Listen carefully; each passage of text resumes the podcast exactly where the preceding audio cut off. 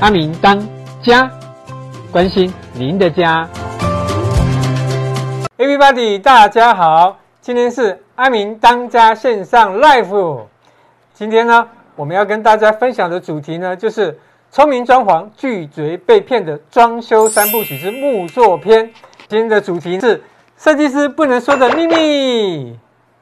今天啊，阿明的大来宾邀请到的是。心之所向设计美学工作室的陈映如陈执行长，大家好，我们是心之所向室内设计美学，我是 Angel。今天很谢谢阿明邀请我们来这里，跟大家分享装潢要注意的一些事项，就是平常我们可能不会说的，这边就是可以跟大家分享。好哦，那我是要叫你陈执行长吗？还是要叫你什么呢？Angel 就好，Angel 就可以。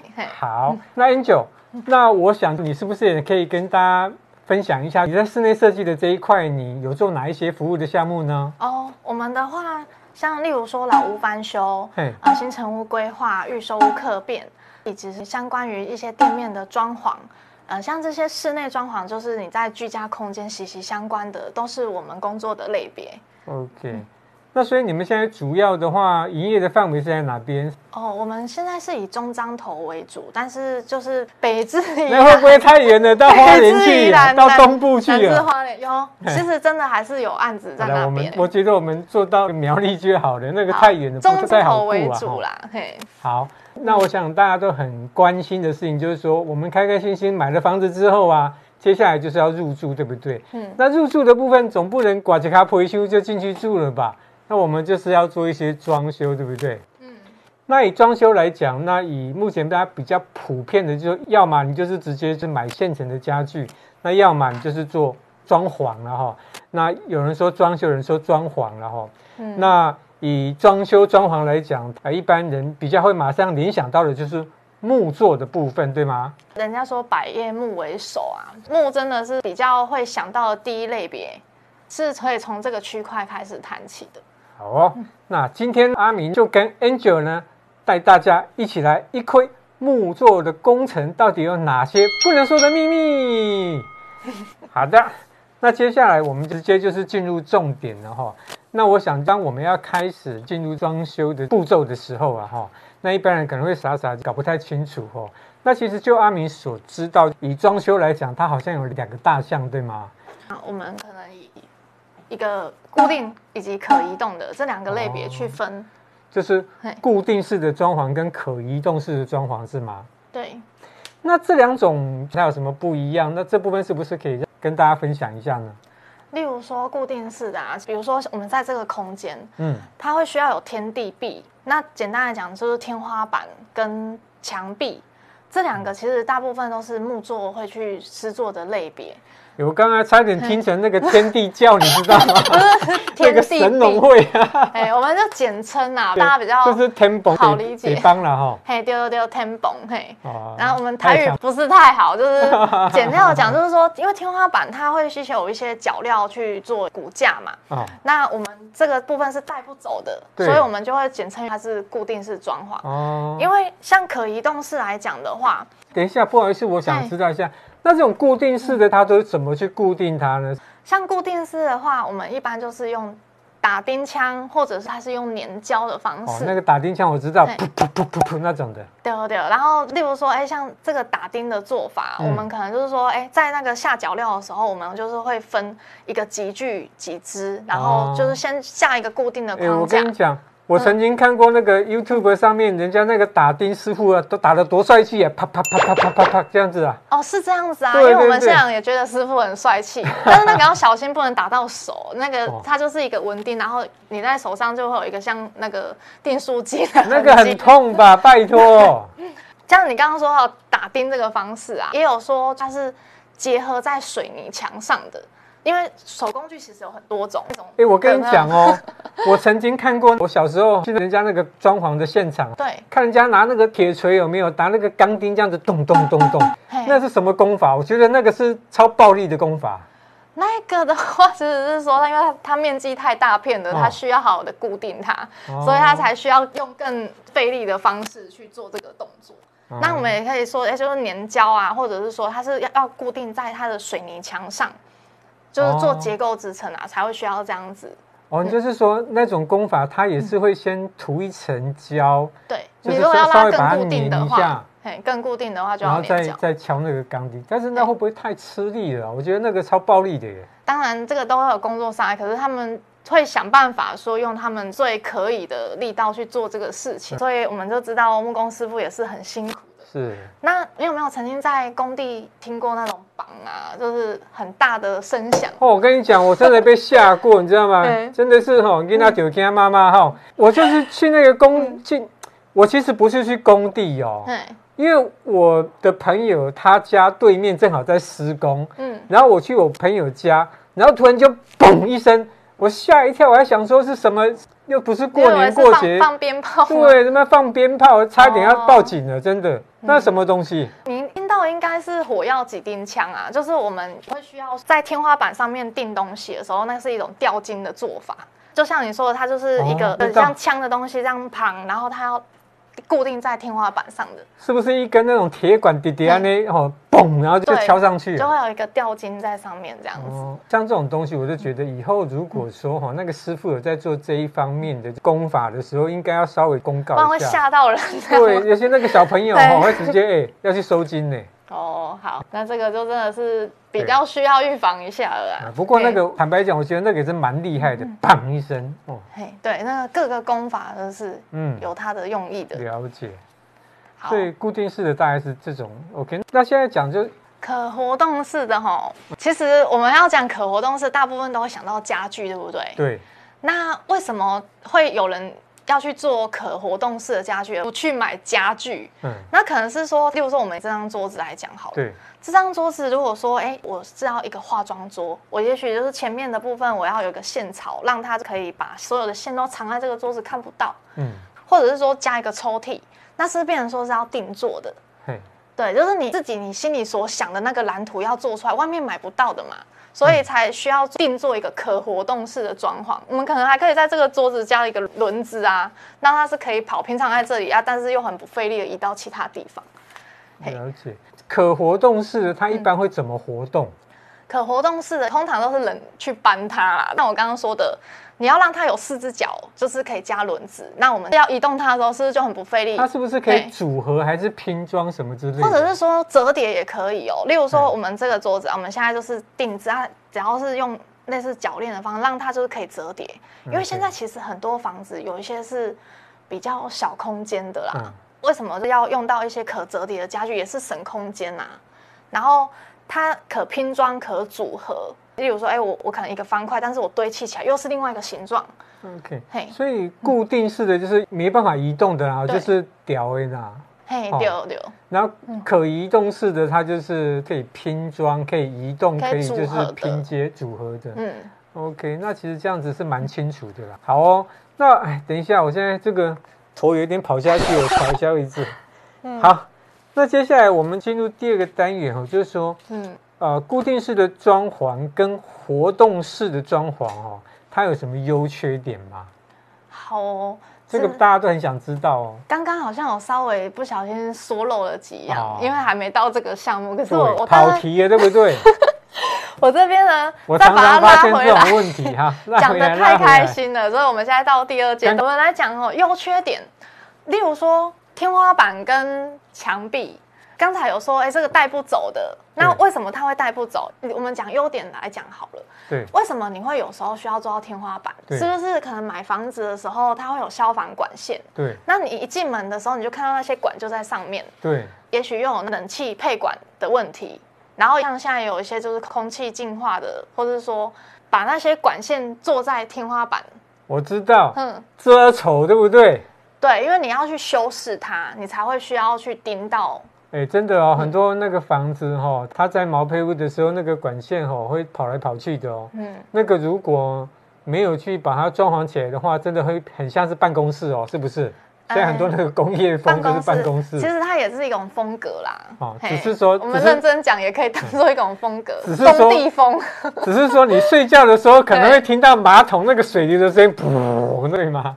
就如果果说你在完全没装潢的情况下，会觉得哎，这间房子很多声音都是很大的。嗯。因为其实有一些装潢材，它还会兼具一些吸音，或者是说家具进来。对，它有东西在这个室内了，你是不是住进来之前是空空的、嗯、啊？回音很大，但是住进来就有差别，对不对？OK，那主要就是说固定的装潢就是在遮丑是吗？嗯、除了遮丑，还有没有什么功能？遮丑啦，就是说，哎，我们再把这些东西修饰的看不见。遮丑其实跟美化是差不多的。对。那另外就是说，它还可以做造型。做造型，哎，我真的看过。我跟你讲哦，嗯，之前我看那个新闻报道有没有？有那个屋主哦，把把房子弄得像那个霍尔的移动城堡，你知道？你有看过吗？那需要我叫一台龙猫列车把你载走啊？是啊，载他不要把我载走，你把我载走了，谁来主持节目呢？啊，那不行，你要留在这里。题外话就是说。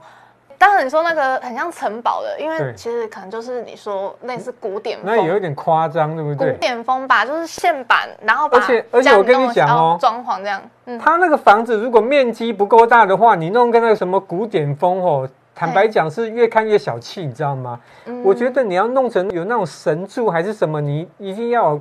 相对大的面积跟空间条件，那个弄起来才会气派。我还真的有做过，就是在门口，你直接那个门吼，就是有两只罗马住在那边，啊，好像一进那一个门，你就觉得好像到另外一个皇宫去了那种感觉。但是那个真的是业主喜欢呐。那他对面有没有住家？没有，因为它是透天。OK，因为他对面 任意妄为。他对面如果有住家的话，的对着条啊，你知吗？那个风水就不好了。这个好像他就没有想过哎。我还有做过壁炉的啦，就是直接在自己家里。我跟你讲，你你现在讲壁炉，我有听出来哦。你刚刚我们在嘴的时候，壁炉我听不出来哦。对，那个可是你有改善口，口音不好。那壁炉的话，底下还可以放那个假木材啊。虽然说真的没有那么冷，啊、但是就制造出温暖的感觉。啊欸、台湾在一般的平地会用到壁炉吗？哎、欸，是自己看赏心悦目用的啦。OK 啦，嗯、我跟你讲，那有一些耶诞节的时候，你常常看到很多那种有没有小火炉的那个？对，那个都是假的，那个都是造型的，对。但是交换礼物就很有气氛了。对。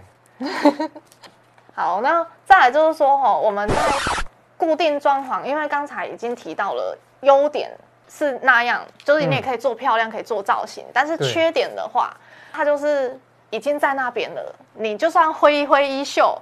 可能也没办法带走这片云彩啊，就是下一个要来接手的屋主是他的购物成本，可是可能下一个，比如说，哎，阿明，你买房子了，你看到说，哎，这边我帮你弄那么漂亮，哎，我要卖你那个这一间，因为我当时装潢花了一百万，所以这一百万加在你身上。不是啊，可是我们刚刚讲固定式的是移动不走嘛，嗯，那这种可移动式的基本上它是可以移动的啊。对，那如果说是固定的话，你会怎么办？假如说我们要加租费用在这个屋主身上，是不是会觉得说，哎、欸，就是你花了钱嘛，我可能我就把它拆掉，我是不是完全不需要，欸那個、所以它就变成缺点，对不对？那个屋主吼要拆也要钱哦。对啊，对啊，啊，一般来讲，其实这个市场目前我们所接触到的民众，呃。嗯他在售屋的时候，通常会有一种想法，他会说啊，我这个房子哈，我有装潢了啊，所以那个装潢也要计价了。但是其实我觉得，在消费者的立场，买方的立场不一定会这么认为，因为那个装潢是你喜欢的装潢，不见得是消费者喜欢的装潢。嗯，而且它还有折旧的问题。但是换一个角度来讲，我如果不喜欢拆，你还要花钱去拆啊。嗯，而且我讲到这个装潢，我就想。它也蛮有趣的，就好像我们在谈恋爱，你知道吗？刚装潢的时候有没有新心啊？就好像初恋呐。嗯。然后使用过一阵子之后，就好像家庭生活了。他。啊，等到要搬家的时候，变糟糠之妻了。我们其实，在讲这些优缺点的话，大部分就是说，哎，真的就是到后段了，你也许就是不需要它。在前面你需要它的时候，会觉得它很美好；但是不需要它的时候，就会觉得说，哎，好像放在那边，你也很想要。看怎么把它处理掉，这样子。欸、可是哦，刚刚讲到就是说，你固定式的装潢是没办法移动的，嗯、但是那种活动式的，我觉得如果是一些小的柜子什么还好，嗯、那如果一拿卡多行哦，那种东西，我觉得真的要移动好像不太容易，因为你看哦，嗯。我现在要搬家，我我即使我把它拆完了，然后我把它带到别的地方去，其实那个尺寸也不见得那个哈。所以我觉得在这个部分，是不是我们有什么地方可以建议我们的活动式的装潢这样子？对，就是如果说有做这一些可移动式的装潢，或者是橱柜之类的，嗯，有没有什么要特别注意的美角？比方说，不要弄得太大，不要弄得太怎么样之类的。如果我的做法可能一开始哦，我先跟你聊嘛，就是说，哎，你买房子，那你装潢，你预计要住多久？那如果说你没有要住很久的话，那当然在规划上寸土寸金要好好的去思量嘛。哎、嗯，比如说你这个桌子现在你要做活动的，好，那大概预计宽度多少？那也许是说，可能搬到下一个地方去，当然不一定会有刚好的尺寸。可是，比如说我们一个桌子大概宽度七十八十，可是你之后要移到下一个地点的时候，我们也许就只好把它带走，嗯、其他的东西我们就是依照搬到那边再去做刻字化的，就是重新丈量，然后重新做。其实我们最常碰到一个问题就是说，业主可能跟你说啊，我不需要设计啊，我可能就是来吼啊，你就照这个网络上的图片帮我做就好了。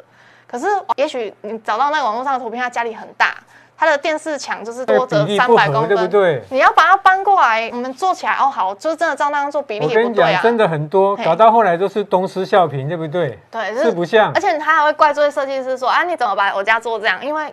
真的要有图有真相，所以我们都一定要画设计图、真的施工图这样子。以前我们家那个邻居哈，他每次都看女明星穿衣服啊，啊，就看那个品牌怎么，嗯，然后都以为说自己只要穿上那个衣服哦，就会长得跟他一样。但是每次他去买回来之后，我都觉得，嗯，我的那个心跟眼睛都有一点累。你只会想看那件衣服这样子吗？对。好，这样我了解。心理因素很重，心理因素很重。对啊，所以说活动式装潢，其实我们就去把它想成说优点的部分，我们把它放在说，因为它是可以拼装组合，它是优点。那当然，我们就是要善用它这个优点，才不会让它后面需要清理走的时候变成缺点这样子。嗯，好哦。嗯，那其实刚刚讲说，以固定式的装潢，它的功能一方面是遮丑啦，那一方面就是做一些造型之类的哈。那刚刚讲到关于活动式的哈，活动式的我这样听起来应该是它比较属于机能性的啦。那其实这样讲起来的话，嗯、这种活动式的装潢，它好像跟一般的家具啊，或者是一些那种活动柜，它是不是有一点雷同？而且现在市面上好像也有很多就是专门在做这一块的。有，哎、欸，也有那种定制家具，对。但是你可能可以去想说，哎、欸，比如说我们的材质有很多种啊，呃，以一个桌子来讲，你想要在这上面的材料不一样，或者是说，哎、欸，你可能在这边想要做一个抽屉，但是外面也许不一定每一件家具都可以这样定做嘛，就是你买了它的标配就是这样，你可能就是要接受它。那这时候我们就是会透过，哎、欸，我们也许有木工有系统，那我们就是照这个样子。去把它做出来，你跟别人家不一样的东西，这样。嗯，那我想基本上就是，只要是牵扯到克制化的部分，那就真的是很否自己呀，哈。嘿。所以如果是有这种克制化的需求，在使用上面哈，我觉得它的费用上面可能会高一点，对不对？克制化哦，嗯，嘿，只要是动到克制化的部分，相对于其实你刚刚提到外面也许有些就是有做家具克制化的也是啦，因为这个这个其实，因为它需要设计规划，然后需要去思量你的量身定做。这边讲就是说哈，没事哈，不要说太多克制化，没变的嘛，没坏啊哈，哎，哦，要有一些 money money 啊，才有办法做到克制化。对。不要让贫穷限制我们的想象。OK，好。嗯，那刚刚就是有跟大家分享，就是关于固定装潢跟活动式的装潢的优缺点哈。嗯，那接下来呢，我们就要跟大家分享关于固定式的装潢跟活动式的装潢，我们要做这样子的装修的时候，我们的注意事项有哪一些？那这部分也是请 Angel 来跟大家分享一下。嗯嗯，这边的话，我抓出三个大方向了。工期、材质以及费用，就大概三类。比如说工期的话，你在一进场的时候，其实就是要先开始抓工期嘛。例如说，哎，我们以最简单的新成屋来讲好了。新成屋其实也不容易，因为它在一开始的时候，比如说你可能要去呃管理室啊、社区那边，就是询问一下说。哎，比如说我们现在装潢进场，我们需要押多少保证金？我们可以做多久？以及六日能不能施工？那六日不能施工的情况下，其实就会花更长的时间，因为毕竟六日已经不能工作了嘛。所以一般来说，我们如果是以嗯固定的装潢的话，哈、嗯，啊、呃，如果说是以一个两房一厅或者是三房两厅的标的来讲，哈，嗯。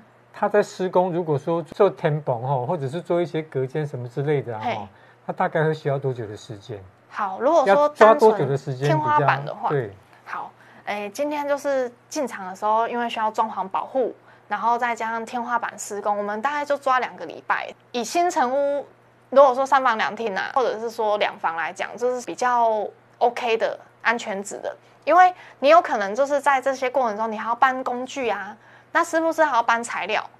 嘿，那以及就是说在钉天花板的时候，因为我们就是会有时段性的限制。大楼通常就是午休也不能做，超过五点也不能做，这样。假日也不能做，对不对？对，所以举大楼来讲啊，这个工期也是蛮明确的，因为它有一个社区管理办法，以及那个管理员他们就是会去控管嘛，对不对？对。嘿，那例如说，好，我们讲活动式的，活动式的，因为其实没有做过百货公司。对。那百货公司的话，比如说我们有工厂，我们可以在工厂的部分，我们先把这些柜体大致上。大的先组装好，你已经有一个型了。对。那到时候，因为百货公司基本上都只能做晚上的啦。嗯。那也许在组装这些型的时候，我们在一个礼拜内，就是在工厂，因为有时候师傅下班，他还可以再加减加工一下。嗯。然后等到需要去百货公司进场的那一天，直接去做，大概就只要需要花一天，大部分就一天会把它完成了，一个晚上就要赶快把它弄完了。对啊，所以像一般如果它是固定装潢的，嗯、这个是一定要在室内才能够做，对不对？嘿，就是因为你要搬工具进来啊，对，大包小、哦、很多小包的锯子啊，还是什么孔布雷萨啊，工机具台啊，哦、要放在现场这样子。那移动式的就不一定是在里面做，嗯、它是在外面工厂，就是尺寸设计图弄好之后，嗯、然后把那些板材拉进来，然后就是把它组合起来。对，因为我们已经在那边组装一个大，它的工程，它的施工是在外面做，就对了。对，在工厂，嗯。啊，对了，刚才哈，我补充一下，因为刚才我可能是突然间失忆的，直接跳过来哈。那刚刚有讲关于固定式的装潢跟活动式的优缺点，这个我要跟大家补充说明一下哈。嗯。那以固定式装潢的优缺点，它的优点就是说，因为哈，它会有一些造型，那它可以遮丑啊哈。那基本上经过这样的美化之后，我们在居住上面当然会比较舒服一点了哈。但是它的缺点就是说，它没有办法去移动了哈。这样的东西，将来如果说你有需要一些整修的时候啊，或者一些更换一些管路什么的时候，如果在事前的规划没有把它规划好的话，那我们事后要再去做整修的时候，可能装潢的部分会动到。那有动到的部分，将来可能会造成一些麻烦了哈。是这样讲。阿明好聪明哦。对哈。对啊，我们马上讲完就你把它集结起来这样子。老师在讲，我都有在听啊。哦，那真的是太优秀了。OK，、嗯、那关于就是活动式的装潢的部分，嗯、基本上活动式的装潢，因为它太克制化嘛，就是很符合自己在使用。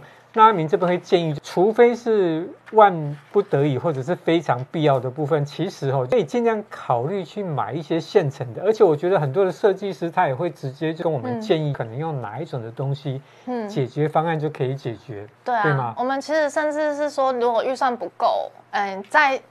大致上就是可以帮你装潢修饰的地方，我们做好之后，我们还会陪同业主去挑选家具啦，因为也是要让你家就是，既然真的是来找我们的，也要设计的美美的这样子。对，嗯，所以除了这个以外，就是说它的优点，它就是也方便移动，那也都是符合自己使用。嗯、那我觉得它的缺点的话，可能就是说，你现在在这个环境做的这种克制化的东西，你在下一个环境你不一定适合用。那这是一个。那第二个就是说。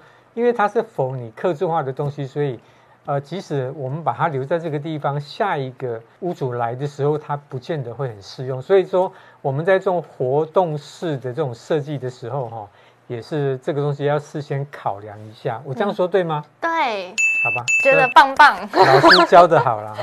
好，那我们再把画面拉回来这边。接下来我们要讲到就是材质的部分，就是固定装潢跟活动式装潢的应该注意事项的材质的部分。嗯，好，我们镜头拉回来啊，是说我现在摆在桌前的这个部分，哎，我比较需要导播帮我先导到我的平板上面的画面。它是不是有什么步骤？对，因为我需要先给大家看一下我们的骨架。骨架吗？有吗？现在画面有吗？脚料的部分其实就是我们整个木座，它必须要先钉上去之后，你才有办法去下你的肉嘛，因为它是骨头，嗯、然后这个是肉，比如说我们讲这个甲板来讲，它其实有分三分，有分六分的，它可能甚至有的木芯板更厚的。那、哦、就是你要有个结构，要先打起来，然后再把这个肉把它对，要有肉嘛，然后才会有皮呀、啊。哦、像我们会讲说，像这些其实是皮板，你可以简称为皮肤或皮层这样子。那上面其实就会有很多形状，比如说。哎，像这个是玻璃板，或者是说你要美耐的板，或者是甚至像这种金工相像的，就是像这种类型的美耐板。穿上那个衣服哦，就会长得跟他一样。哦、但是每次他去买回来之后，我都觉得，嗯，我的那个心跟眼睛都有一点累。但是说我有一个大概的计算式啊，例如说，哎，以新成屋来讲哈，就是以前的工料来讲，可能一平，假如说我们以实际设计平数，就是。